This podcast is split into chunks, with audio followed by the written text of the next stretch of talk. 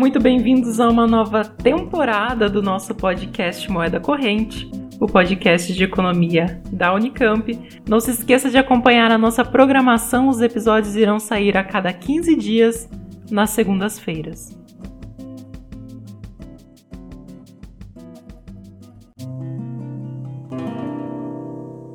Em situações normais, quase 3 mil trabalhadores terceirizados circulam pela Unicamp realizando serviços diversos de manutenção da universidade. Trabalhadores invisibilizados de forma deliberada pela empresa e pela comunidade acadêmica, instruídos a não falar, não vestir, no fundo, não pertencer.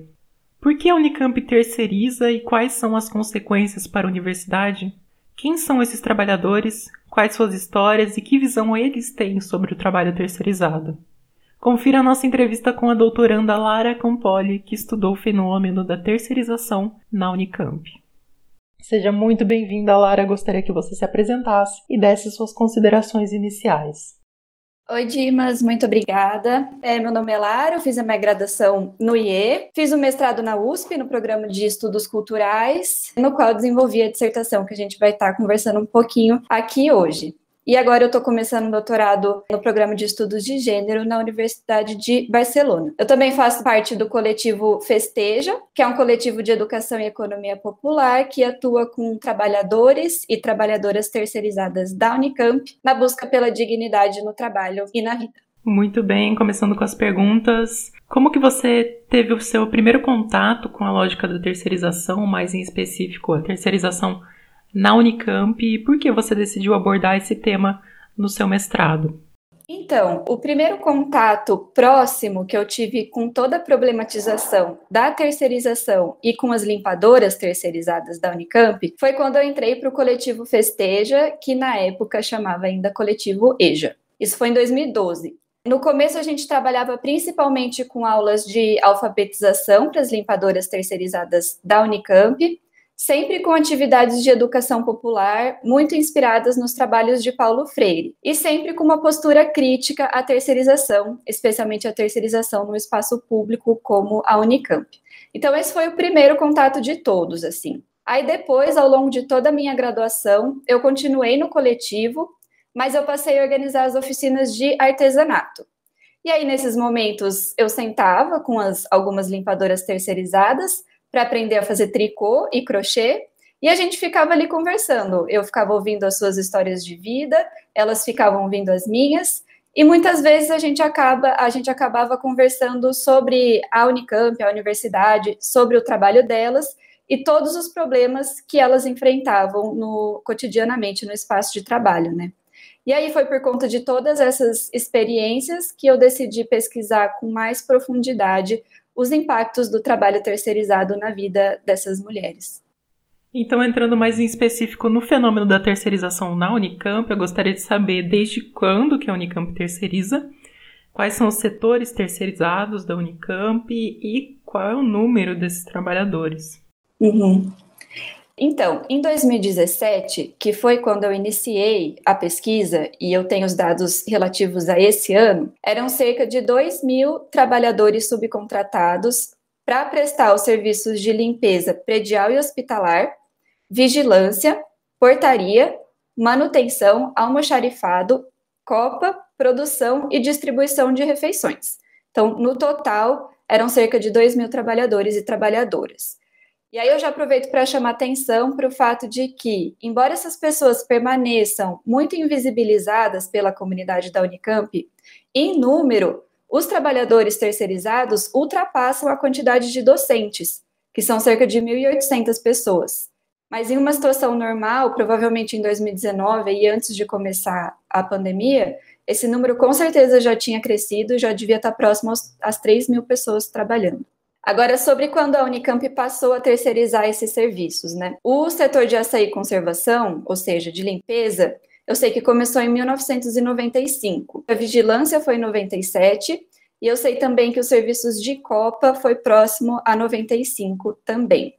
Esse momento, não por acaso, coincide com o processo de implementação do projeto neoliberal no, no, país, que é um processo muito marcado pela redução do poder estatal e pelo fortalecimento da livre iniciativa privada. Foi exatamente em 1995, no governo FHC, que foi criado o MARI, o Ministério da Reforma do Estado, e que definiu um novo modelo de Estado. Para esse novo modelo de Estado, foram determinadas três áreas de atuação: as atividades que seriam exclusivas do Estado, os serviços sociais e científicos do Estado, que são atividades não exclusivas da esfera pública, mas fortemente subsidiadas por ela, como, por exemplo, os hospitais, e a produção de bens e serviços para o mercado, atividades das quais o Estado deveria se retirar completamente e dentre essas atividades estão os serviços auxiliares, como a limpeza, segurança, manutenção, que deveriam ser terceirizados e passaram a ser terceirizados. Então, esse processo na universidade reflete e se insere nesse movimento maior também. E como que ocorre o processo de licitação da empresa terceirizada? De quanto em quanto tempo que ocorre o processo? Então, a contratação das empresas, quando eu estava fazendo a pesquisa, seguia a Lei 8.666, que é a Lei Geral de Licitações, e a Lei 10.520, que é a Lei do Pregão. Nesse ano, 2021, essas leis foram atualizadas, então eu não sei exatamente o que, que mudou. Então, o que eu vou falar se refere ao ano de 2017, 2018, 2019. Então, muito resumidamente, a universidade fazia um comunicado que um pregão eletrônico destinado à prestação do serviço que a universidade estava buscando, por exemplo, os serviços de limpeza, estava aberto. E aí ela estipulava um prazo para as empresas interessadas enviarem as suas propostas, tudo eletrônico, e a partir dessas propostas, a Unicamp julgava e escolhia a empresa a ser contratada, adotando o único critério de menor preço global, ou seja, a empresa que oferecesse o serviço mais barato seria a empresa contratada. No setor de limpeza, esse processo acontece de 5 em 5 anos. O que isso significa é que, de 5 em 5 anos, todas as trabalhadoras podem perder o emprego se mudar a empresa contratada. Mas é importante fazer uma ressalva, porque normalmente, mesmo que uma nova empresa seja contratada, que mude quem está oferecendo o serviço, muitas das trabalhadoras é, que trabalhavam na empresa anterior são recontratadas. Normalmente elas têm essa opção de serem contratadas pela nova empresa e continuar trabalhando na universidade. Mas assim, nada garante que isso vai acontecer, não é uma obrigação da empresa fazer isso.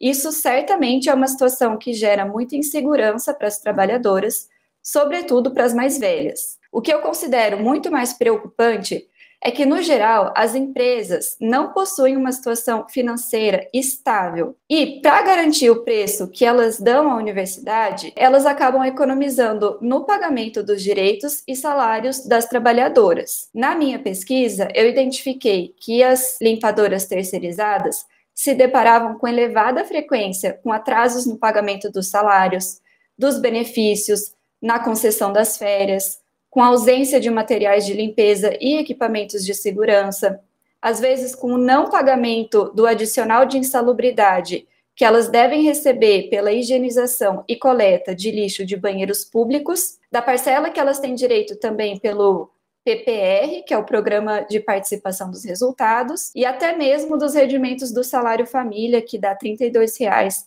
para cada filho ou filha com menos de 14 anos. E além de tudo isso, elas também recebiam com certa frequência ameaças de demissão e de falência da empresa. Então, tudo isso pode ser entendido como uma consequência dessa forma de contratação, dessa dinâmica do processo de contratação.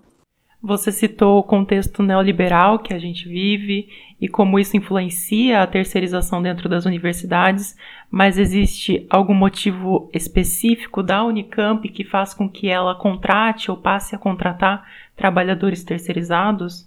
Olha, a terceirização ela é utilizada sobretudo para diminuir custos, externalizar conflitos trabalhistas e os riscos aos trabalhadores. E na universidade isso não é diferente. O que isso quer dizer é que se acredita que é mais barato usar trabalhadores terceirizados, embora não existam pesquisas que atestem isso, e que a Unicamp não precisa, a princípio, se responsabilizar quando dá algum BO assim, com os trabalhadores, por exemplo, um acidente de trabalho. Mesmo que, se a empresa prestadora de serviço não cumpra com suas obrigações, o contratante, no caso a Unicamp, tem responsabilidade subsidiária. Mas aí uma pergunta que acho que deriva de tudo isso é por que a universidade quer diminuir seus custos? E aí a gente volta para aquela conversa sobre as reformas do Estado e a adoção da agenda neoliberal que é um processo que al alcança e impacta também as instituições de ensino superior, em especial as universidades públicas. Então, por exemplo, a partir dos anos 90, o que a gente observa é um conjunto de constrangimentos econômicos e financeiros às instituições que vem promovendo uma preocupante degradação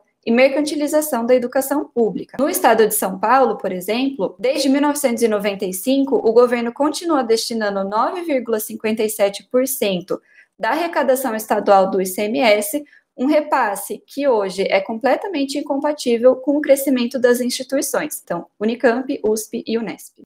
E o que eu achei muito interessante que mesmo tendo trabalhadores terceirizados exercendo diversas funções na Unicamp, existem também trabalhadores concursados, né, que fazem os mesmos serviços, mas ganhando salários maiores e com benefícios diferentes. Você poderia falar um pouco mais disso?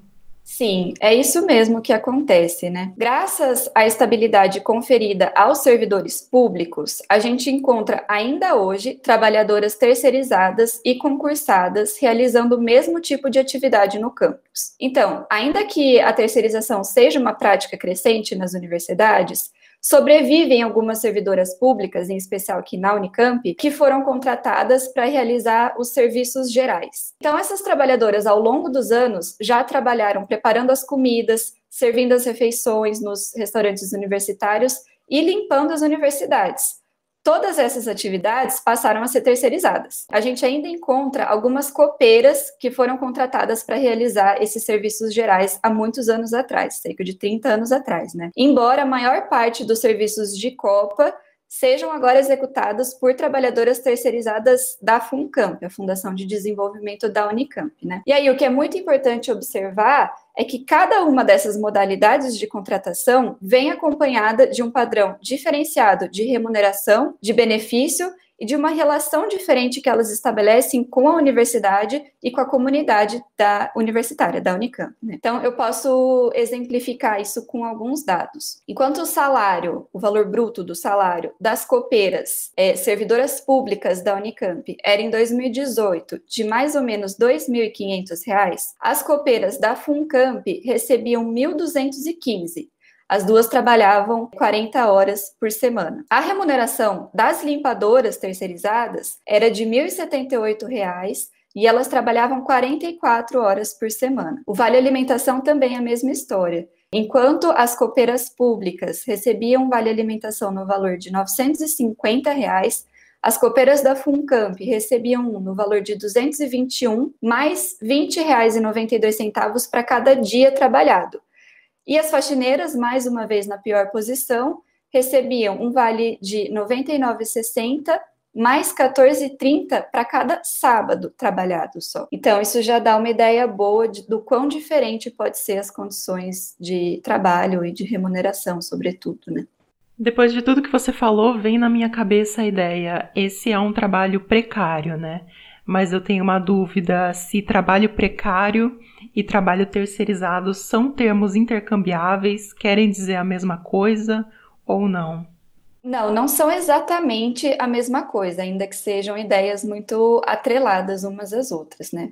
Mas agora, o que exatamente é a terceirização? A gente pode definir a terceirização como todo o processo de contratação de trabalhadores por uma empresa interposta. Ou seja, existe uma empresa entre a parte que está demandando aquele serviço ou aquele trabalho e a, as pessoas que estão ofertando aqueles serviços. Essa é uma estratégia de gestão que, por meio dessa contratação diferenciada da mão de obra, que se, o que a empresa está buscando, ou a parte pública está buscando, é diminuir os custos, como eu coloquei anteriormente, e externalizar os conflitos e os riscos trabalhistas. Se a gente compara as atividades tipicamente terceirizadas com atividades que costumam ter uma contratação padrão, a gente observa que, no geral, as condições de trabalho e de remuneração são significativamente inferiores.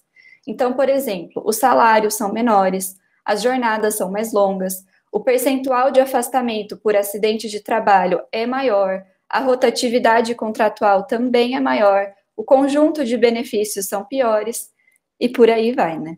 Acho importante dizer um dado que você coloca na sua tese é que houve recentemente uma troca de empresa, né, é, na Unicamp e houve a troca dos trabalhadores. A Unicamp, seguindo as regras, contratou a empresa com menor custo global, baixou o custo, mas aumentou ao mesmo tempo a área a ser limpa.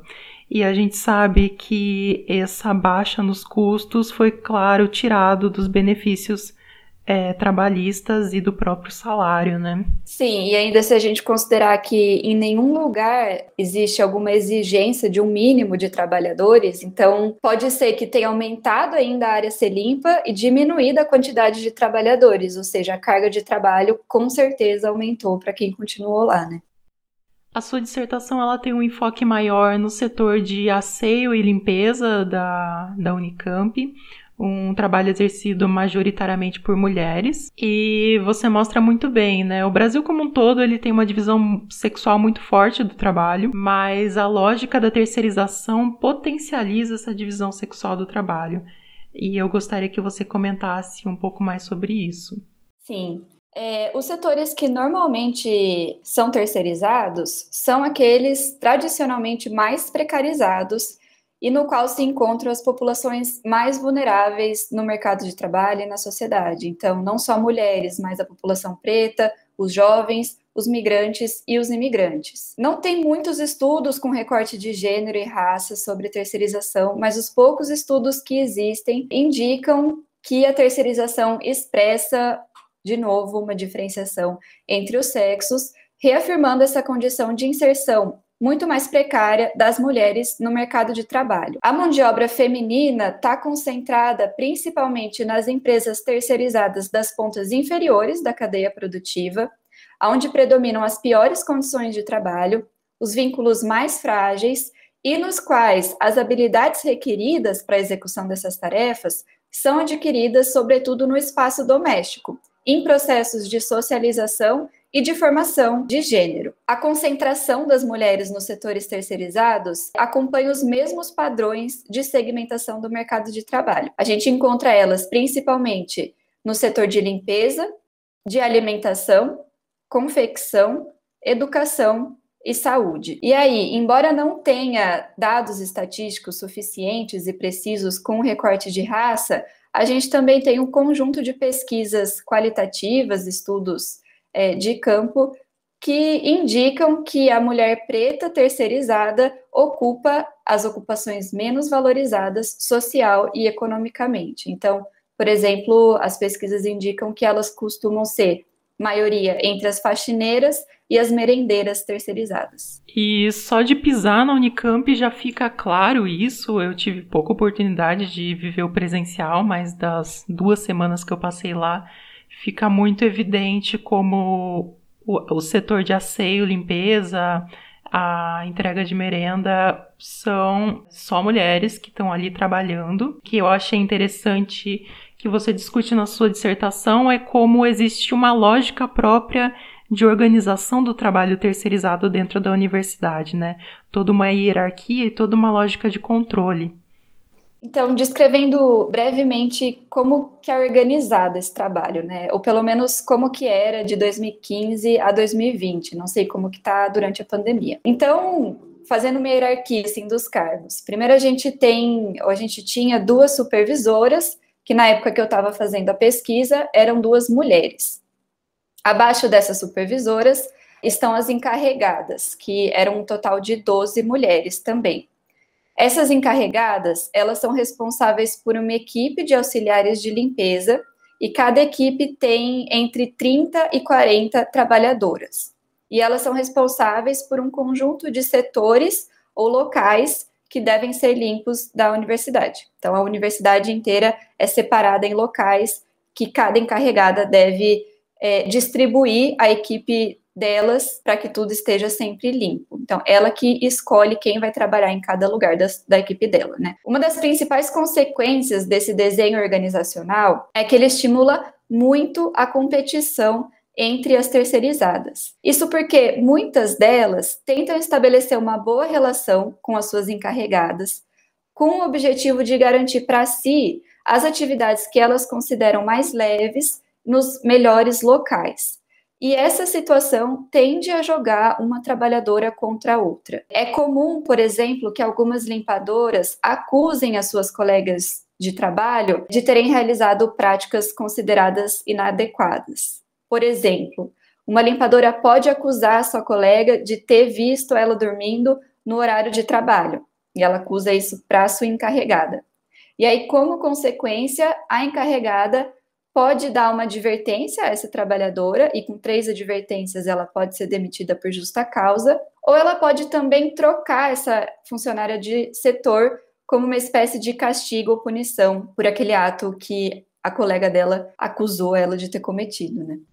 E você também fez entrevistas com as moças do asseio de limpeza da Unicamp e você coletou dados, certo, de qual é história, qual é condição é, social dessas trabalhadoras? Foi. Eu fiz entrevistas com 18 auxiliares de limpeza e dessas 18 eu, eu pude traçar um perfil predominante. Mas antes de eu falar disso, eu acho que é importante fazer essa ressalva de que a Unicamp não tem dados sobre esses trabalhadores e trabalhadoras. Então, não se sabe exatamente em todos esses setores terceirizados que eu falei que existem, quantas mulheres estão trabalhando, quantos homens.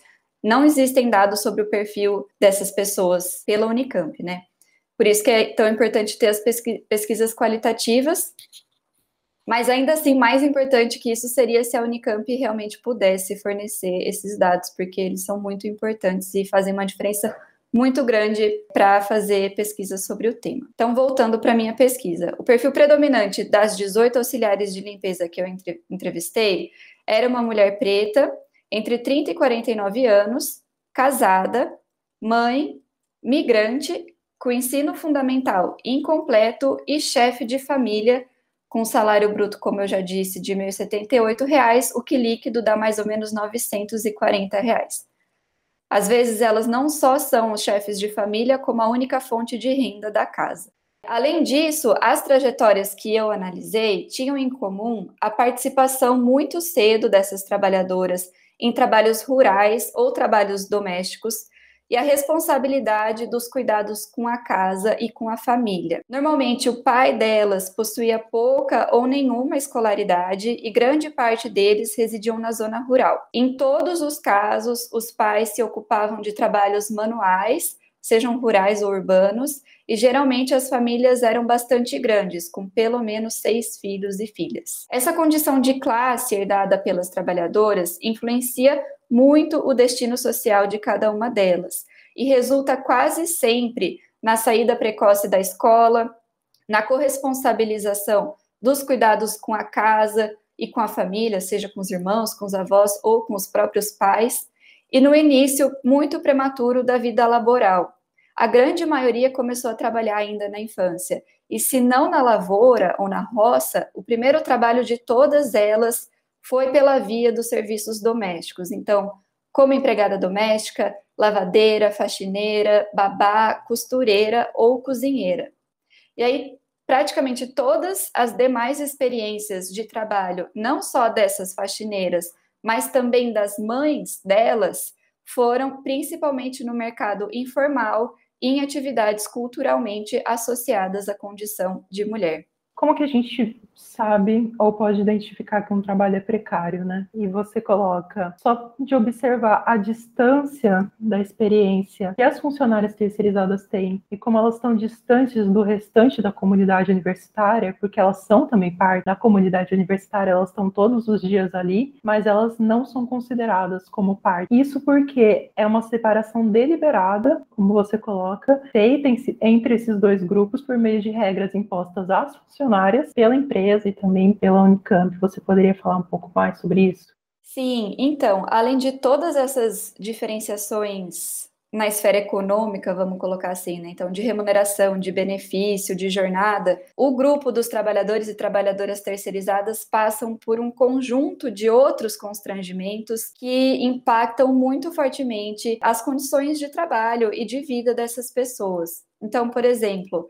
as terceirizadas da limpeza e os demais terceirizados compõem o único grupo da comunidade acadêmica que precisa usar uniforme. Além disso, eles não têm acesso às estruturas universitárias como o hospital, que é o SECOM, a creche, as bibliotecas, os laboratórios de informática, até mesmo a rede de internet. Também são instruídas a não circular pelo campus, a não ser para ir até o único restaurante universitário que elas podem almoçar, Lembrando que a Unicamp tem três, o campus de Barão Geraldo tem três restaurantes universitários, e elas só podem almoçar antes do meio-dia. Elas também não podem interagir com docentes, discentes e outros funcionários, e nem mesmo entre elas. E aí, todos esses constrangimentos, a comunicação ao corpo, ao tempo e à circulação e ao acesso às instalações da, da Unicamp, expressam uma segregação uma distinção e uma discriminação dessas trabalhadoras do restante do corpo universitário.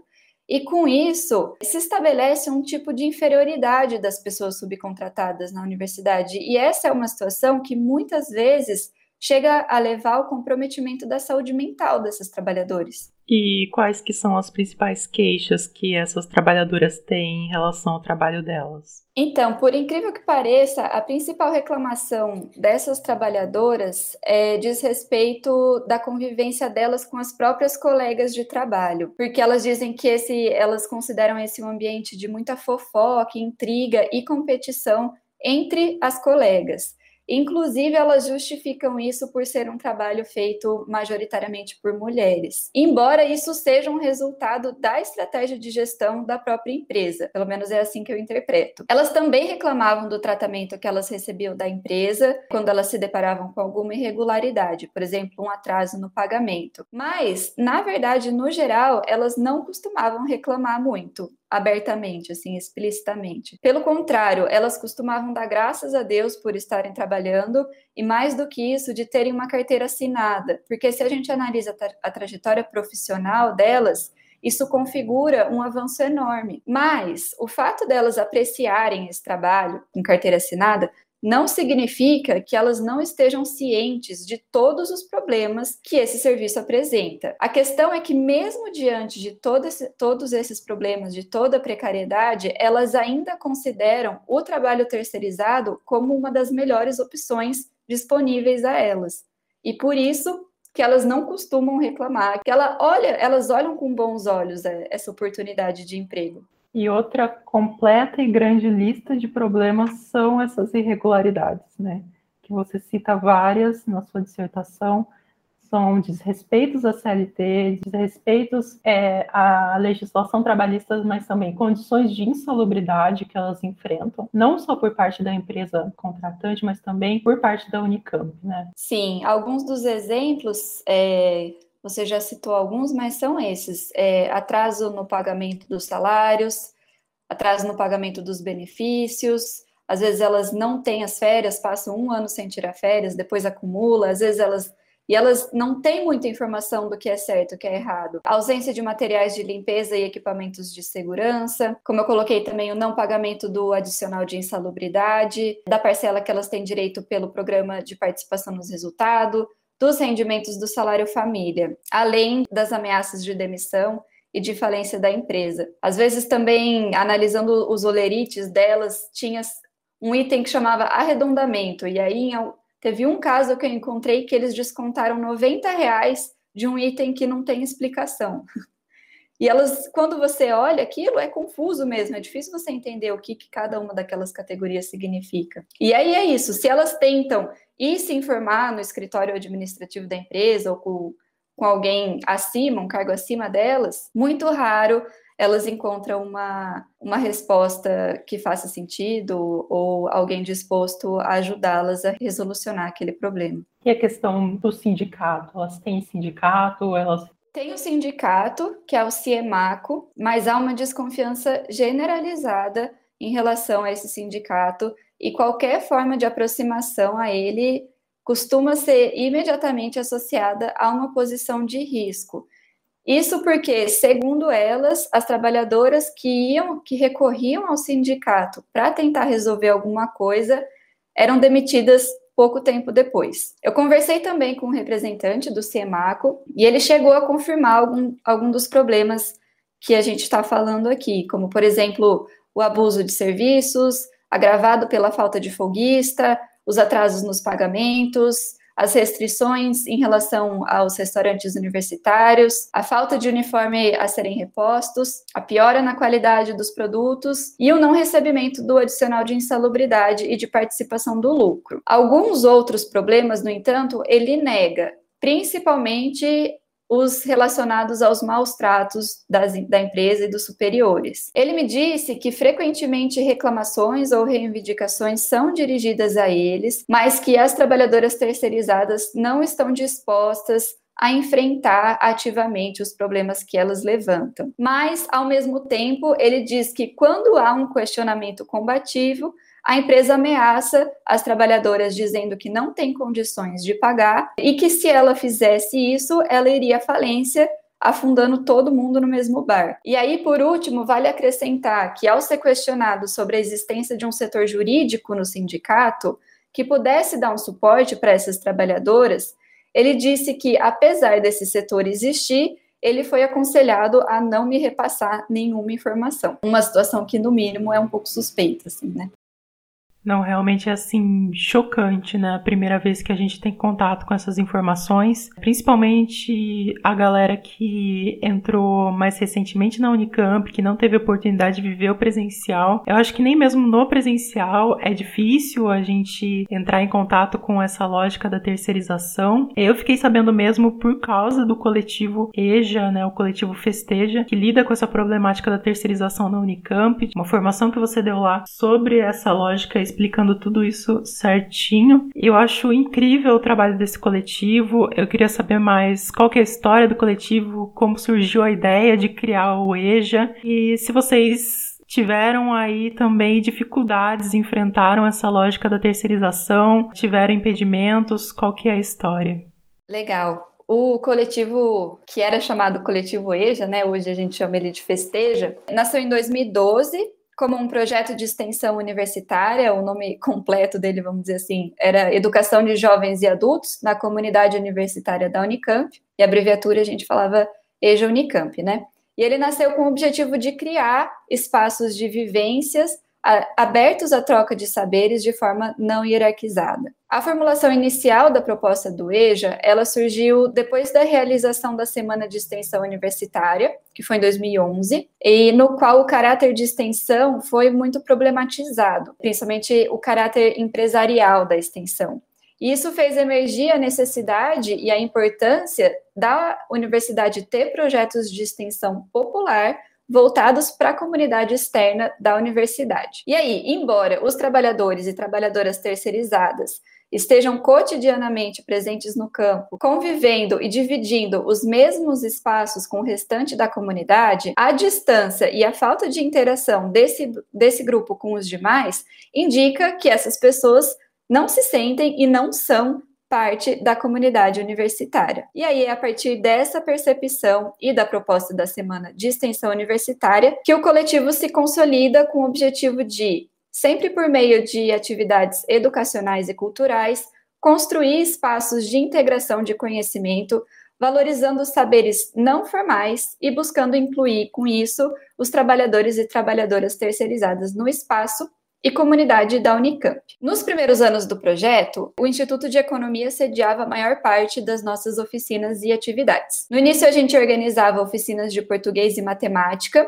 e a gente escolheu a pedagogia de Paulo Freire para guiar as nossas metodologias. E aí, com o decorrer do tempo, a gente foi ampliando os tipos de atividade e os lugares que a gente realizava essas atividades também. Então, a gente já passou por diferentes partes, institutos, faculdades e praças da universidade, e a gente já chegou a realizar oficinas de artesanato, de informática, sessões de curta-metragem, saraus, é, aulas de alongamento, pífano, consciência corporal e por aí vai. Mas independente do que a gente estivesse fazendo em determinado momento, em todas essas atividades, a gente sempre buscou valorizar e introduzir outros saberes práticas e expressões culturais na vida universitária que também representasse o grupo dos trabalhadores e trabalhadoras terceirizadas. E aí, sim, houveram muitas dificuldades e ainda temos muitas dificuldades para manter o projeto. E até mesmo por isso, o coletivo apresenta uma enorme flexibilidade nas suas formas de atuação. Todos os anos a gente tem que sentar e rever a nossa forma de atuação, se reorganizar a partir da demanda das trabalhadoras e trabalhadores terceirizados, da disponibilidade de horário de todas as pessoas envolvidas no projeto e também da disponibilidade dos lugares que a gente pode realizar as nossas atividades. Uma das principais dificuldades que a gente sempre encontrou foi a falta de tempo. Nos primeiros anos do projeto, as limpadoras tinham uma hora e quarenta de horário de almoço.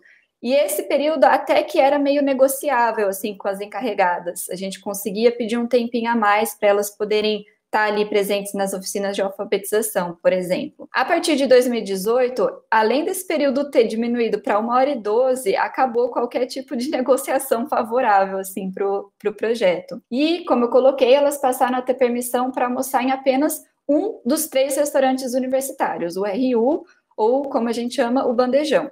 E aí, dada a dimensão do campus de Barão Geraldo, além delas encontrarem muita dificuldade de ir até as nossas oficinas, muitas dessas trabalhadoras nem sempre conseguiam almoçar, aproveitar da, do almoço que a universidade disponibilizava para elas. Sem contar ainda que muitos dos setores que elas trabalham não têm uma infraestrutura adequada para que elas possam, por exemplo, esquentar uma marmita, às vezes não tem nem mesa ou cadeira para elas se sentarem. Um outro importante obstáculo que a gente encontra com frequência é o cansaço que as trabalhadoras chegam nas nossas oficinas e nas nossas atividades. Apesar de muitas delas demonstrarem bastante interesse nas, em tudo que a gente está fazendo, muitas vezes a exaustão impede elas de estarem ali aproveitando e de estarem indo nas atividades. Às vezes elas dormiam durante as, as atividades e muitas vezes elas acabavam deixando de ir, optando muito sabiamente para descansar no horário, no pouco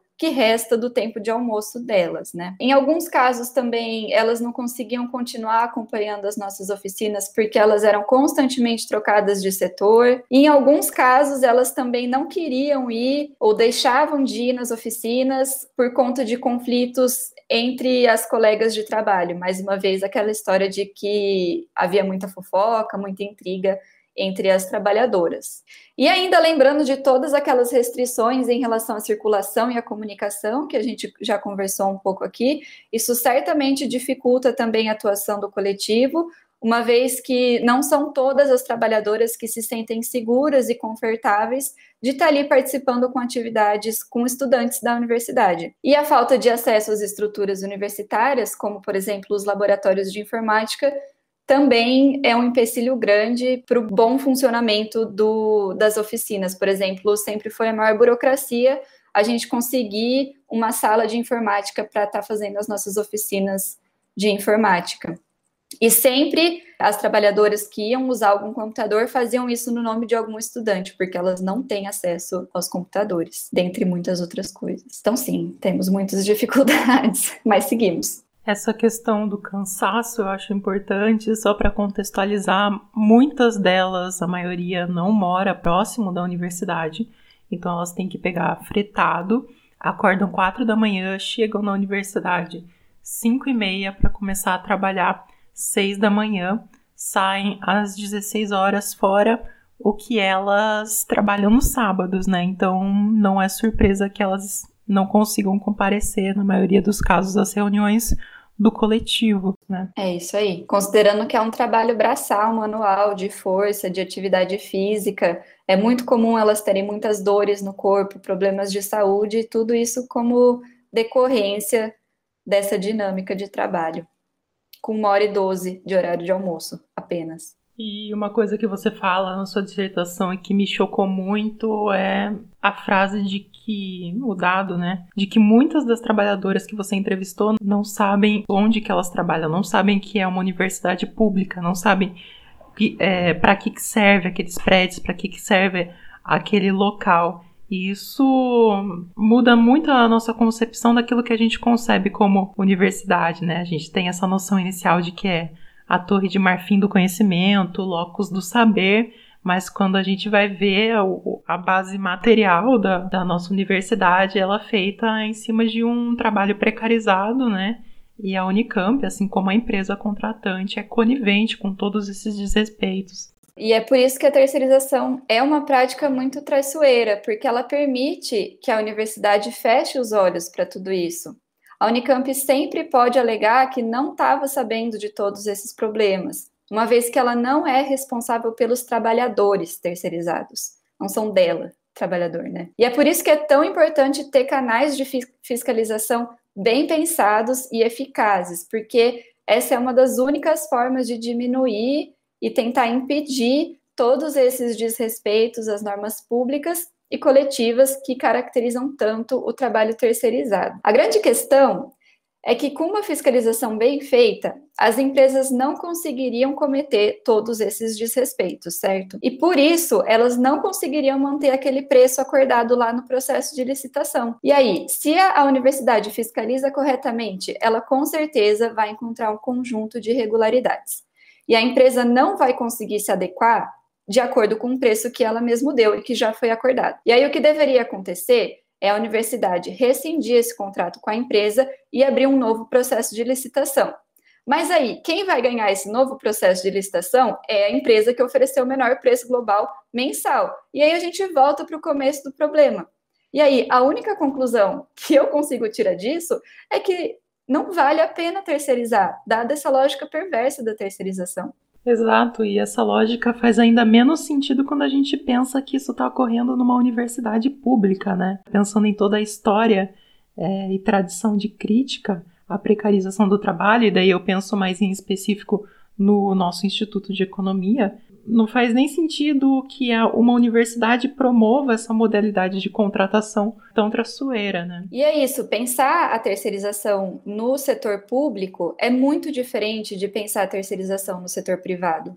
Quando a gente fala da terceirização no setor público, a gente está discutindo o papel do Estado. A terceirização no serviço público no Brasil é um dos mecanismos mais eficientes de desmonte do conteúdo social do Estado e de sua privatização. A função do trabalho e dos servidores públicos é produzir bens públicos e servir a sociedade. A partir do momento que esses trabalhos passam a ser atravessados por empresas cujo único objetivo é gerar lucro, as consequências para a sociedade são muito sérias. E o caso da educação expressa muito bem isso, infelizmente, né?